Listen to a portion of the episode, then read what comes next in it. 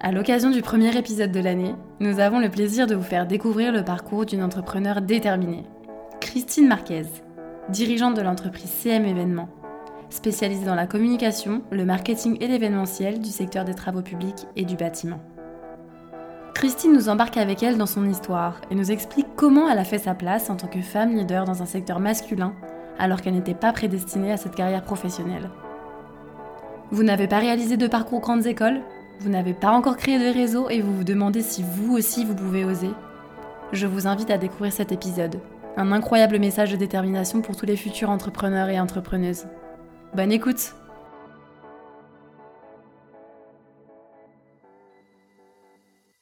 Bonjour, je m'appelle Christine Marquez, je suis euh, gérante d'une TPE euh, qui s'appelle euh, CME. C'est une entreprise qui est implantée à Trévoux, dans le département de l'Ain. J'ai 47 ans, je suis maman de trois enfants, 23, 19 et 17 ans. Alors, je suis lyonnaise, je suis née à Lyon, d'une famille lyonnaise, famille. Euh, alors, une partie était euh, des maraîchers, une autre partie de ma famille était euh, des gens qui travaillaient dans la fonction publique et euh, avec des parents, enfin une famille modeste mais aimante. et on était très proche de mes grands-parents euh, maternels. Donc j'ai été, euh, j'ai une maman très jeune qui m'a eu à 17 ans. Donc on a eu un rapport à la fois mère-fille et un peu sœur aussi, malgré tout. Et j'ai été bah, très encadrée par mes grands-parents. Étrangement, il n'y avait pas d'entrepreneur dans ma famille. Mais depuis toute petite, je ne savais pas ce que ça voulait dire, mais je disais j'aurai ma boîte. Et eh ben je ne savais pas à l'époque, mais je me voyais avoir quelque chose à moi, développer euh, de toute petite. Et d'ailleurs, euh, bon à l'époque on, habitait dans une impasse et euh, où il y avait beaucoup de, de personnes âgées. Donc j'étais souvent la petite à rendre service, à aller acheter le pain pour les mamies ou alors à mettre une table à faire des petits objets créatifs avec des noix, les transformer en coccinelles et les vendre. Enfin, c'était. Mais j'étais toute petite. Hein. J'ai toujours aimé ça, ce contact en fait.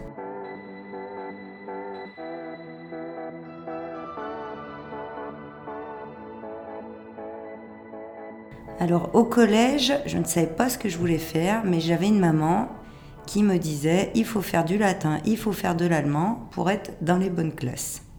J'étais dans le public, bon, mes parents ont divorcé, donc j'ai été élevée seule par ma maman qui faisait très attention à ce que je ne rentre pas tard, qui était très encadrante.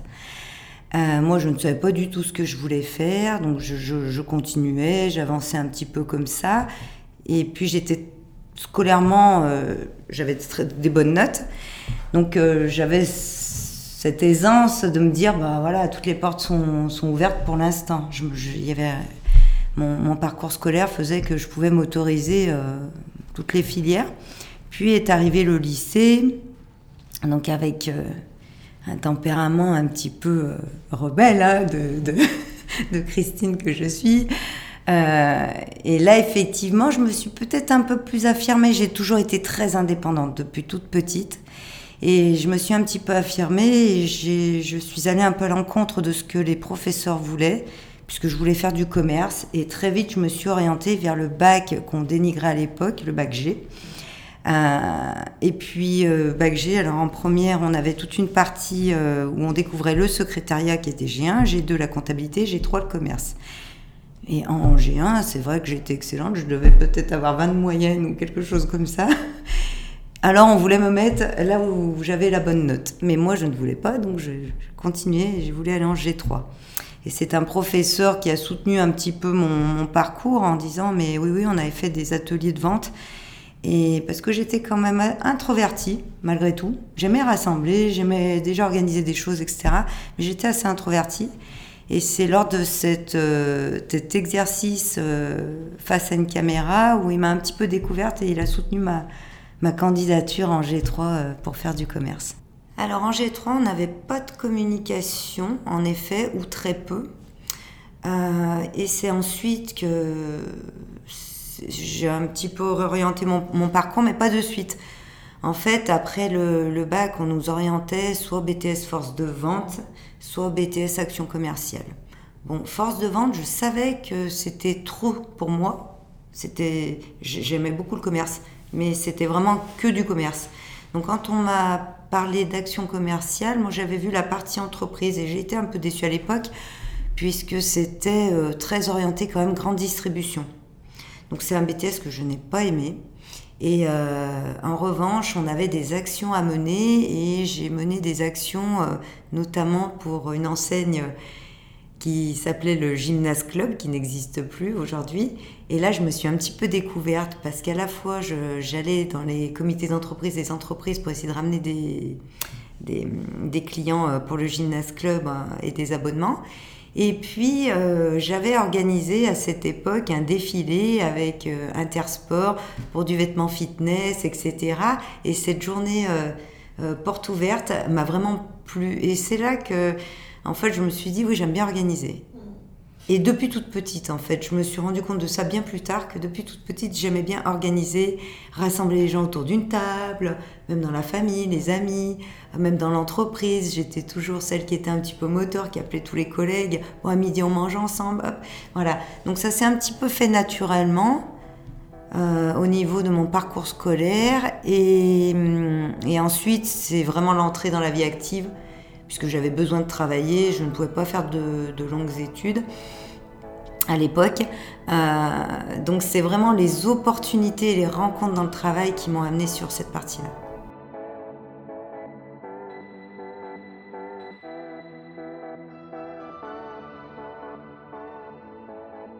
Alors à la fin de mon BTS, euh, bah, j'étais jeune, hein, j'avais 20 ans. Et quand on arrive à 20 ans, qu'on n'a rien fait, qu'on n'a pas de réseau, euh, c'est compliqué. Et j'ai commencé à pleurer en me disant mais je vais jamais réussir, personne ne veut de moi, j'ai pas fait de grandes écoles, etc. Donc j'ai décidé d'aller faire une saison. Je suis allée à Port-Grimaud et là j'ai rencontré euh, une, une dame qui s'appelle Michel qui avait un restaurant à Port-Grimaud et un restaurant à Val d'Isère et qui ouvrait une boutique de cadeaux, art déco, etc. et qui m'a embauchée en premier job pour être vendeuse. Et cette personne m'a quand même assez fortement influencée parce que c'était vraiment une la patronne dans toute euh, sa définition, la dame qui qui savait ce qu'elle voulait, qui avançait, qui avait pas peur. Voilà, et j'ai vraiment aimé travailler avec elle. D'ailleurs, on est toujours amis, on se, on se voit tout le temps. Hum, mais bon, ça, restait une saison et j'ai eu besoin après de, revenir euh, à Lyon pour, euh, pour, euh, pour, faire autre chose et puis me confronter à, la réalité aussi de l'entreprise, d'être dans un autre cadre que le cadre même vacances. Quoi. Donc j'ai commencé par faire de l'intérim et j'ai beaucoup beaucoup aimé l'intérim parce que c'était des missions euh, de courte durée, ça me faisait rencontrer plein de gens, connaître plein de métiers différents. Euh, j'ai tout fait, hein. j'ai fait du classement, j'ai fait de la mise en rayon. Euh, j'ai aussi organisé l'ouverture d'un décathlon. Donc malgré tout, à chaque fois dans mon parcours, il y avait un lien avec l'organisation de quelque chose. C'était assez rigolo. Et puis, jusqu'à ce que je rentre dans une société qui s'appelait à l'époque Package Organisation. Ils avaient besoin d'une personne euh, pour, euh, pour coller des étiquettes sur des badges pour un congrès qui s'appelait euh, Grand Ski à l'époque. Donc j'ai commencé comme ça et puis je me suis très très bien entendue avec l'équipe et ils m'ont demandé si je voulais effectuer un remplacement pour le poste de standardiste. J'avais pas de travail, je trouvais l'équipe intéressante, c'était motivant, je les voyais euh, courir partout, brasser, euh, tout ce que j'aimais en fait. Donc j'ai accepté ce poste de standardiste et en fait mon premier pas dans l'organisation d'événements est passé par ce poste-là. Alors à l'époque, Package Organisation, c'était une PME, donc il faisait essentiellement de l'organisation de congrès. Puis est arrivée une société qu'on connaît tous maintenant qui s'appelle GL Events et notamment Jacques Danger qui euh, bah, ils se sont intéressés en fait ils avaient déjà la partie location de mobilier ils se sont intéressés à la partie organisation d'événements donc on a été racheté par euh, par GL à l'époque et, et, on a eu donc moi ça faisait un an que j'étais dans l'entreprise et on a eu un entretien individuel, et moi j'ai eu un entretien individuel avec Jacques Danger, et cet entretien, je m'en souviendrai toute ma vie. Parce que bon, c'était des entretiens comme on a à l'époque, si vous étiez un animal, quel animal seriez-vous? Enfin, Et puis au bout d'un moment, je, je, me souviens de dire à Jacques Danger, Bon, moi, le poste de standardiste, c'est bien, euh, très intéressant, parce que ça m'a permis de voir tout ce qui se passait dans la société, euh, mais je vais pas rester, c'est pas quelque chose qui me, qui me plaît. En revanche, je pense qu'il manque euh, un poste de commercial, parce que les chefs de projet bah, font à la fois le commerce dans la recherche de sponsoring pour les congrès, plus la gestion organisationnelle. Hein, je pense que vous passez à côté peut-être d'un portefeuille, de quelque chose. Et Jacques Danger venait de, reprendre un salon qui s'appelait euh, TP Avenir à l'époque, donc un salon des travaux publics régional. Et il a senti le potentiel sur mon commercial, donc il m'a dit bah, le poste est pour vous. Donc j'ai évolué, je suis passée donc de standardiste à commercial, avec notamment de la commercialisation de stands pour ce fameux salon régional qui s'appelait TP Avenir. Donc bah, pendant 14 ans, euh, j'ai évolué avec ce salon Vraiment, c'est ce salon qui m'a fait évoluer puisque j'ai commencé donc par être commercial, hein, faire de la, vente de stand. Puis je suis devenue chef de projet pour le salon qui était à Lyon, puis chef de produit puisque ce salon on l'a décliné euh, à Lille et à Marseille aussi. Donc je l'ai suivi, euh, je l'ai fait grandir euh, pendant 14 ans, parce que je suis restée 14 ans dans, l'entreprise chez GL. Et puis j'ai grandi aussi en parallèle avec la réussite qu'est GL aujourd'hui, puisqu'à l'époque, moi, le package organisation, euh, c'était une vingtaine de personnes quand on a été racheté. Et quand je suis partie de chez GL, c'était 6500 personnes partout dans le monde. Donc c'est une expérience incroyable. Je suis vraiment, mais vraiment ravie de l'avoir vécu, d'avoir vu toute cette croissance et l'organisation, comment, comment ça s'est développé, l'orientation qu'a donné Olivier Ginon. c'est vraiment un parcours, j'ai eu beaucoup, beaucoup de chance. Et hum, arrivé donc à ce niveau de, à 6500 personnes, c'est vrai que quand on a l'envie d'entreprendre et qu'on a vécu ça, ben, il y a un moment, on dit, moi aussi, j'ai envie, il faut, y aller. Et d'ailleurs, je pense qu'on est, on est quand même un certain nombre de collaborateurs à avoir quitté GL Events et avoir monté notre propre structure.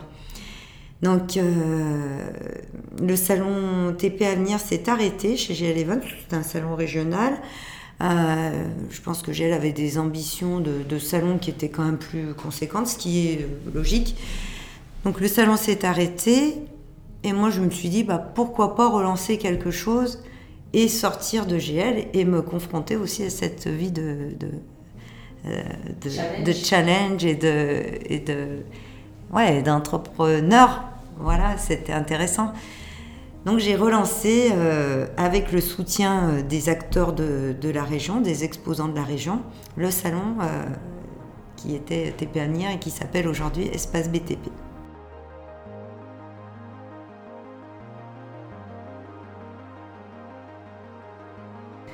Alors effectivement, dans le salon Espace BTP, c'est un milieu qui est très masculin, euh, au fil du temps, on voit quand même qu'il se féminise. On a beaucoup plus de femmes sur le salon, sur les stands, sur euh, partout, même dans les institutions, etc. Mais c'est vrai que moi, j'ai démarré ce salon, euh, j'avais 21, 22 ans.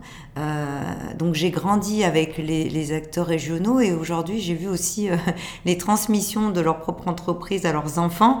Donc je suis entre les deux générations par moment. C'est assez intéressant. À vivre.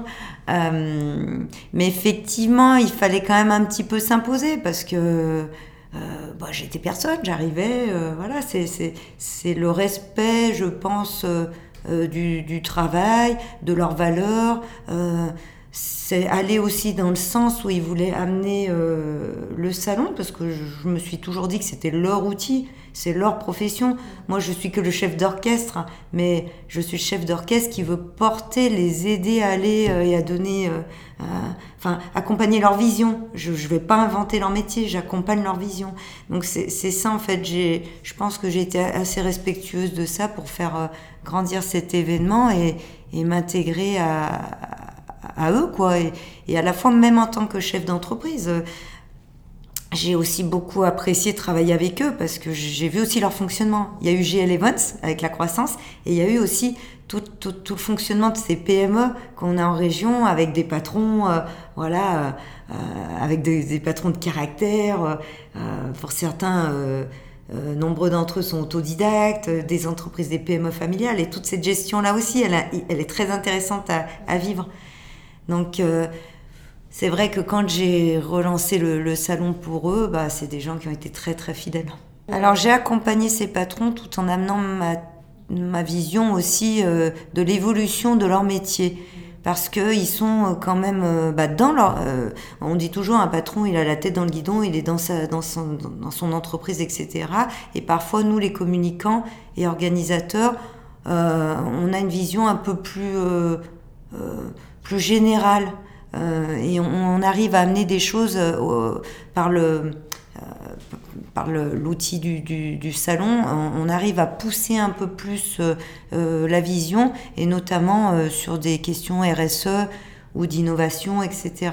Donc j'ai amené au fil des éditions, de manière assez insidieuse, parce que ça se fait tout petit à petit quand même, il faut pas révolutionner. voilà, il y, a des choses euh, la transition, elle se fait pas en claquant des doigts. Donc, euh, avec le média salon, c'est pareil. Il faut amener les sujets petit à petit et faire grandir et amener euh, sur, sur l'évolution pour qu'ils se sentent également concernés au sein de leur entreprise.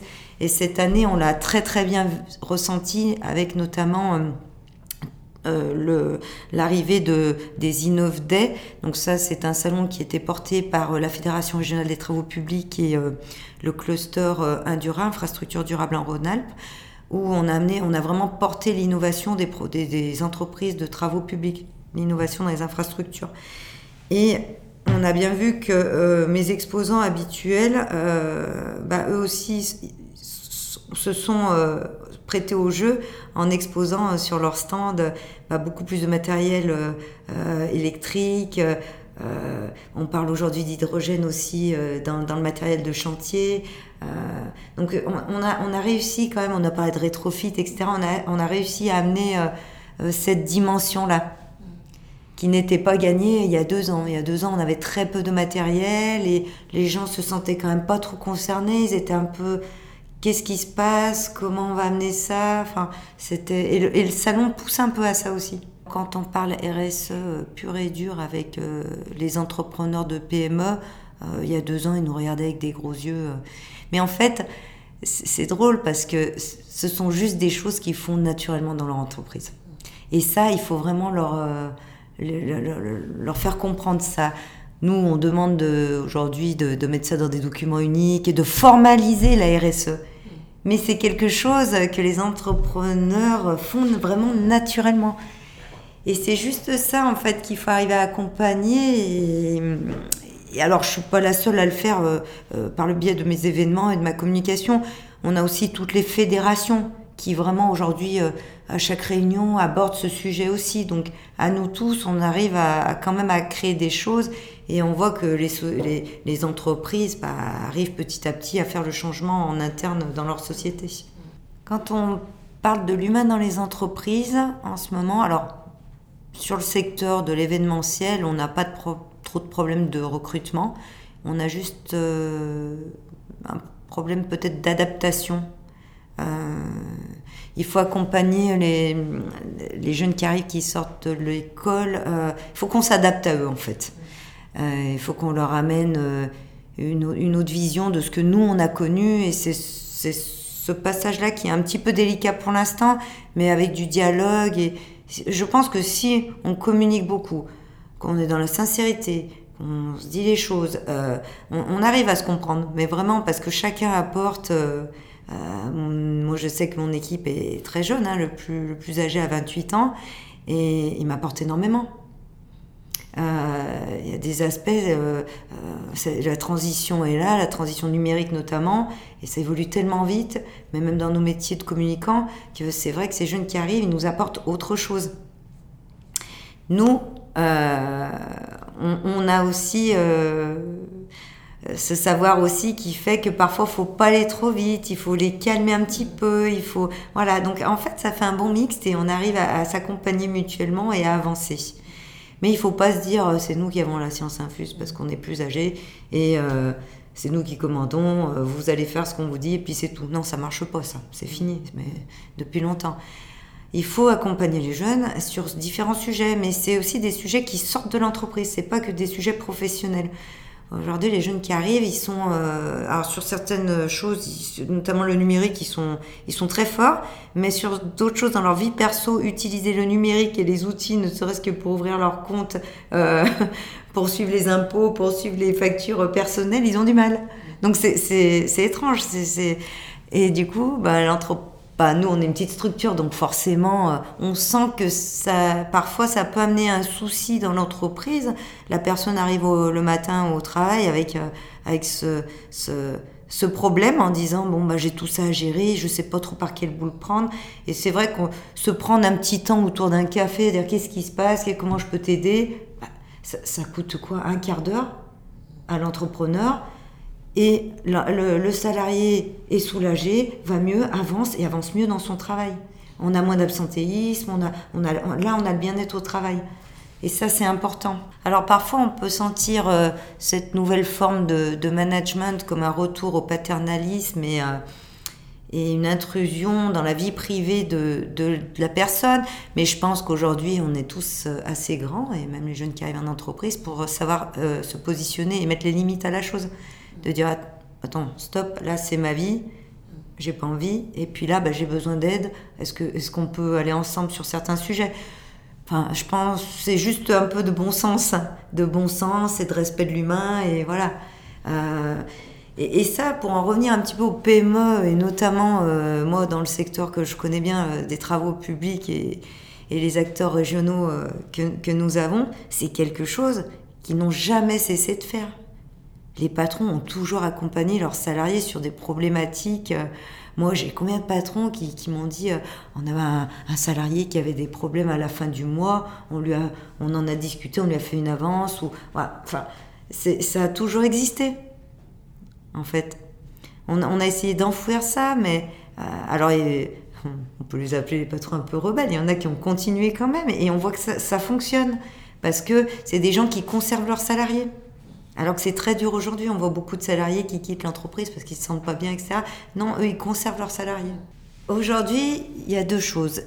Il y a ces entrepreneurs qui ont toujours euh, fait preuve de paternalisme, et puis on, leur, on arrive en leur expliquant, euh, il y a la RSE, il faut formaliser, il faut... Et, et quelque part, ça les amène à réfléchir aussi sur ce qu'ils peuvent mieux faire. Donc c'est pas si mal. parce que euh, il y a des choses qui font très bien, donc ils vont aller plus en profondeur. Et puis ils vont amener aussi d'autres choses avec justement cette nouvelle génération où ils vont être un peu plus à l'écoute. Euh, le côté du paternalisme qu'on a refusé, c'est ce côté effectivement intrusif où le patron, bah, c'est lui qui avait le dernier mot, etc.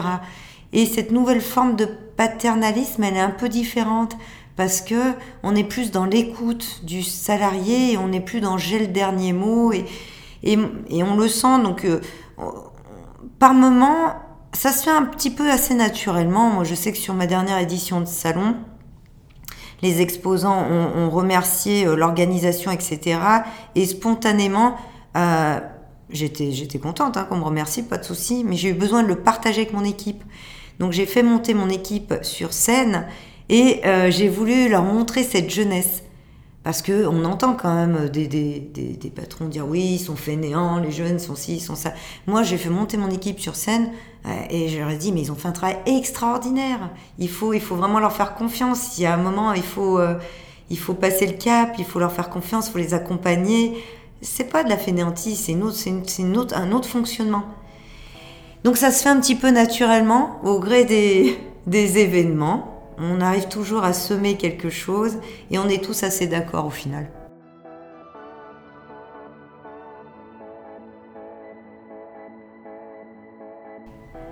Moi, je pense que je suis une femme assez engagée parce que j'ai un parcours euh, d'autodidacte un peu atypique. Euh, Et c'est vrai que je vois la jeunesse se poser beaucoup de questions. Et j'ai des enfants qui, rentrent dans la vie active. Et, et j'ai envie de leur offrir une autre vision, de leur dire, euh, vous pouvez tout faire. Moi, dans mon parcours professionnel, on n'en a pas parlé, mais j'ai également, en même temps que mon entreprise, euh, aidé au développement d'une entreprise euh, de gestion de déchets dans le département. Voilà, sur une plateforme de recyclage. Je, ne connaissais pas le métier, mais on, peut tout faire. Il suffit d'avoir un peu, enfin, la volonté et puis l'envie l'envie, de changement, l'envie d'avancer dans ce monde et de contribuer surtout. L'envie de contribuer, ça c'est important. Pour moi, c'est pas aujourd'hui. Hein, c'est vrai qu'un jeune, il vient pas chercher un salaire, il vient pas chercher le bien-être en entreprise. C'est pas, enfin, il vient chercher ça, mais il vient pas chercher que ça. Il vient chercher un projet aussi. On est dans une phase de transformation de notre société et ils ont besoin de s'impliquer, on le sent, ils ont envie de contribuer à ce changement. Donc il faut que nous, on accompagne ça. Et c'est là où je pense que mon engagement est, et si je peux, euh, euh, parce que j'ai appris, transmettre ça, de dire que c'est la vie et c'est possible il faut y aller, enfin, faut pas avoir peur. C'est surtout ça, il faut pas avoir peur. Et oui, ça change, oui, ça fait peur, mais il faut tenter, il faut essayer, il faut. Enfin, voilà, on fera peut-être des erreurs, mais c'est pas grave, on avance toujours. Donc, euh, on a un boulevard. Aujourd'hui, si j'ai un conseil à donner à un futur euh, entrepreneur, un jeune qui a envie d'entreprendre, c'est de ne pas hésiter, de ne pas avoir peur de l'échec. C'est vrai que euh, on dit que les États-Unis ont cette culture-là, mais ça peut être compliqué, oui. Euh, on, peut, voir la vie et ses difficultés et on peut voir la vie avec ses solutions. Donc il faut, il faut essayer de voir la vie avec ses solutions et ce qu'on peut y apporter et comment contribuer. Et sourire, et sourire à la vie, c'est ce qui manque un peu en ce moment parce que voilà, elle est là, il y a tout à faire. Donc il ne faut pas avoir peur, il faut, il entreprendre. Et, on n'est pas tous des entrepreneurs non plus. Il faut aussi respecter ce qu'on est. Euh, des personnes n'ont pas envie d'entreprendre, ce, sont des très bons euh, dirigeants d'entreprise, des bons numéros 2. Il y en a, ils le disent, je ne serai jamais entrepreneur, je, ne me sens pas d'avoir cette capacité-là, euh, d'aimer le risque à ce point. par contre, j'aime diriger une entreprise, je serai un bon directeur. Ou alors, j'ai envie juste d'être un exécutant. On, a le droit, on a le droit de tout faire. Il ne faut pas se mettre de pression. Et on a le droit de changer aussi en fonction de, son évolution personnelle. Il n'y a, pas de problème en fait.